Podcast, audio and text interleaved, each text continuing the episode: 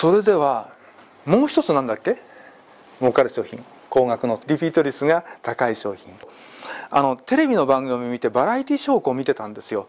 で毎週日曜日のお昼過ぎぐらいから毎週やってる番組があってで普段はその気にして見てなかったんだけどたまたまこうやって見てたらね若いタレントさんが今日丸の内でバンバンインタビューしてるの。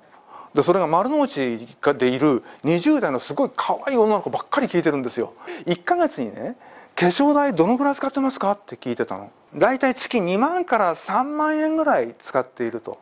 でこれを1年間使うと24万円ですね。で24万円をだいたい3年ぐらい使うと3人が672、まあ、23万ですからだいたいまあ70から100万ぐらいこれを女の子たちは使っていると。ね。すごいリピート率ですよね。で大体3年で100万ぐらいでなんかないかなと思ったら軽自動車そうだよね。3年ぐらいで買い替えるって人多いでしょ？100万円で買えるの今あると思うんだけど鈴木の営業の人に聞いたことがあるんですよ。ちょっとだいぶ前の話なんだけど「お前これ3年ごとに売れるんだからすっげえ儲かるだろう」って聞いたの。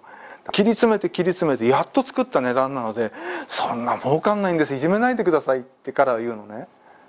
でじゃこの100万ぐらいのお金っていうのを単発で売るのでそんなに儲かんないんだったら細かくリピートしてどうなんだろうと思ったの。例えばここに一つの化粧品があったとしますね。でこれ化粧品を開発するのに例えば例えばですよ。1億円かかったとしようか。ね。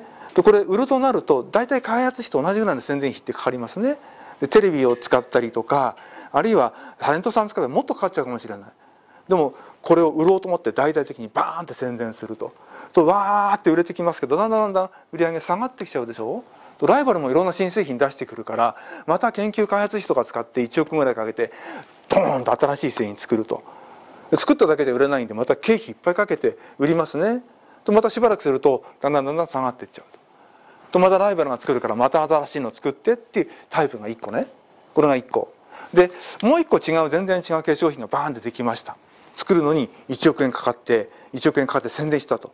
だんだんだんだんこう売れなくなっちゃったんだけどひょこっとトレンディドラマドラマで使ってくれたとでまた売れるようになっちゃったね、また下がってきたんだけど今度チラシかなんかでちょこっと出したら折り込み広告たまたま大学の教授の発表した記事とリンクしててまた売れるようになっちゃったと。ね、なんか知らないんだけど画面なんとうまい具合にこう売れてずっと売れ続けているという商品があった毎回開発してる商品と、ね、1回開発してリピートに全然お金かけないで売れ続けてる商品とどっち儲かるそうだね。後の方。リピートしているとそれだけ儲かるだから売れている商品売れてる商品というかあの主力で売っている商品が高額かリピート率が高いか。